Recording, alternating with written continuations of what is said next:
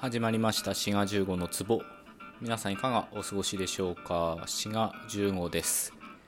さて今日のトークテーマはタイトルにもあります通り滑舌についてですね、まあ、より良い滑舌のために何かねお役に立てればっていうことでやっていきたいと思います。実はですねこの滑舌についてのまあお話っていうのは過去にやってるんですよね。で最近それをふとねちょっと聞き返してみたらね非常に分かりづらくてですね。なのでまあ今回は一応再録っていう形でやっていこうと思います。ただまあその昔のトークをみんながみんな聞いてくださってるわけではないと思いますし、まあ、最近聞き始めたっていう方もいらっしゃると思うのでまあ、別に再録っていう形でもね同じ内容を話してもいいかなと思ってやっております。ねライチさんが似たようなことを言ってたんですよね。あのラジオトーカーのライチさんも、まあ、ネタがないんだったらまあ同じネタでも話せばいいじゃんみたいなことねおっしゃってたのであなるほどと思ってね。というわけで今回は滑舌のお話です。で僕自身はですね自分の滑舌に自信があるかと言われるとどうですかね。普通ですかね。まあ良くも悪くもない。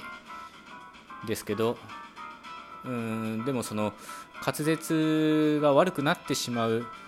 原因っていうのがまあ多少分かったりするのでもしかしたらそういうことをね修正できるかもしれないっていうことで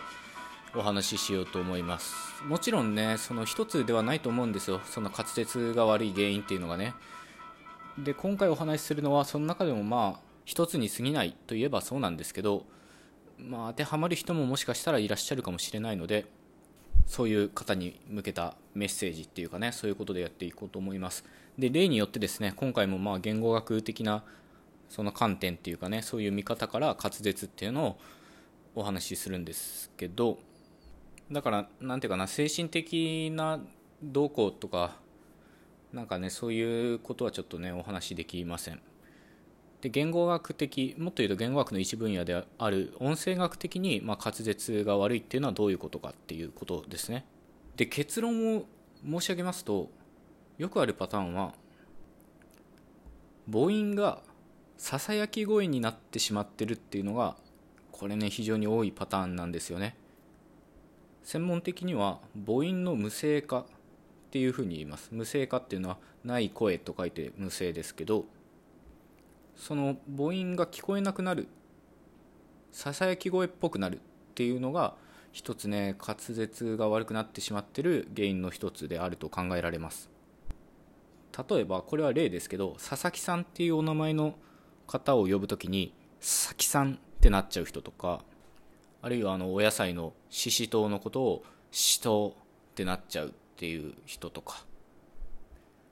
あるいはキツツキのことをキツツキになっちゃうとかね。まあいっぱい例はあるんですけど佐々木が佐々木になったりししとうがしとうになったりキツツキがキツツキになったりするっていうのは全てこれ母音の無声化によるものです。つまり母音がささやき声になってしまってるってことなんですね「さ」だったら「さ」がま母音をちゃんと発音してるんですけどこれが母音が無声化してしまうと「さ」ってことになってしまうと。で他のもそうですね「し」ともそうだし「きつき」もそうなってるってことですね。これはね非常によくあることなんですよね。で改善策としてはもうありきたりですけど、まあ、僕そういうなんていうかなトレーニングとかをしたことがあるわけではないのではっきりしたことは申し上げられないんですけどやっぱ最初はゆっくり言うっていうのが大事だと思います。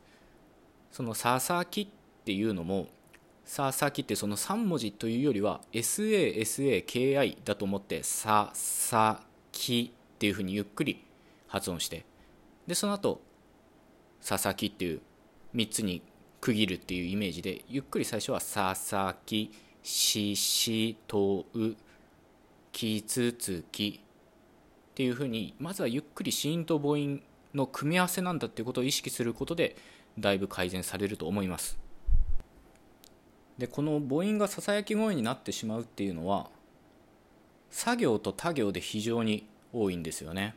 でこれもねまた専門的にはああと家行だ。家行と作業と他行で母音の無声化ささやき声になっちゃうっていうのはよく起こるんですけど専門的にはこの3つの行の子音のことを無声子音というんですね。つまり子音が無声なので母音も無声になる。でさっきから無声無声って言ってるけど何なんだっていうとこれは声帯の震えがない音のことを無声というんですね。なので子音が無声なので母音も無声になっちゃう。っていうことなんですよ。さらに言うと無声子音と無声子音に挟まれた母音はささやき声になってしまうっていうのが非常によくあります。これは一種の同化現象と言われるもので例えば「佐々木」だったら最初の「さ」と「さ」の連続を見ると「す」っていう音と「す」っていう音の間に「あ」っていうのがあるのでその「あ」が無声化してつまり声帯の震えがなくなって「さき」とこうなってしまうってことなんですね。まあ、これってね実は連絡の逆みたいな感じなんですよね。連絡っていうのはつまり「かき」が「生がき」っていうふうに「か」が「が」になるってことですけどこれは「か」の「く」っていう、まあ、K で書くような音が無声子音なんですけど母音の「あ」と「あ」に挟まれてでこれは両方無声に対して有声音っていうことになるんですよね声帯の震えがあるのでなので両方有声音に挟まれちゃって「か」も有声音化して「が」になる。で生がきと濁った音になるってことなんですよね。で逆に母音の無声化は無声子音と無声子音に挟まれてささやき声になるっていうのが、まあ、今回のお話ということになります。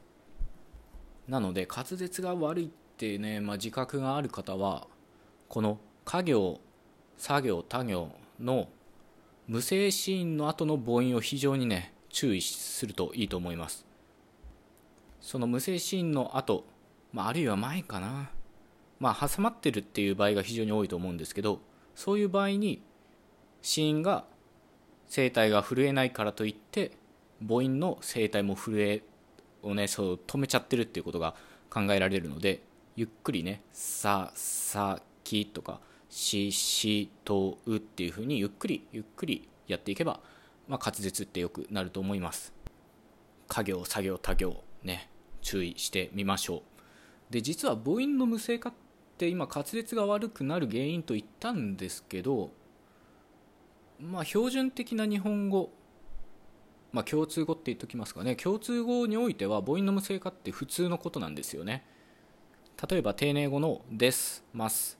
の「す」っていう音は母音の「う」がささやき声になっているのが普通です。ですますではなくですますっていう感じですね。他にも家業他行作業の発音でイダとウダンについては無声化するっていうことがよくあります。例えば靴とか草とか月とか。このイダンとかウダンっていうのは、まあ、無声化して発音しても、まあ、おかしくないですね。つまりですねこれちょっとややこしいですけど滑舌が悪いって言われる方は過剰に母音をささやき声にしちゃってる可能性があるっていうことなんですね。イダンとウダンだったら靴とか月みたいに無声化していいのにいいんですけどイダンとウダン以外の先とかちょっとやりすぎちゃうと聞き取りづらくなるかもしれません。まあこれ普段その喋ってて自分で違和感がないって方は気にしない方がいいですね。当然。その気にしちゃうと逆に頭こんがらがっちゃうので意識して直したいっていう方は繰り返しになりますけどむやみやたらにその母音の無声化が起こってないかささやき声になってないかっていうのを、まあ、注意した方がいいと思います。というわけで今回のトークは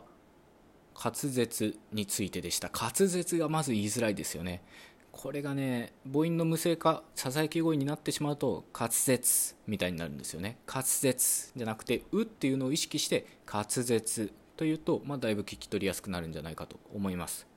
まあ、かきくけこ、さしすせそ、立ちつてとってゆっくりね、ゆっくりやるのがいいと思いますね。繰り返しになっちゃいますけど、これもかきくけことか、立ちつてと、さしせそになっちゃうと母音が消えてしまってるので、そうなるとちょっと聞き取りづらい、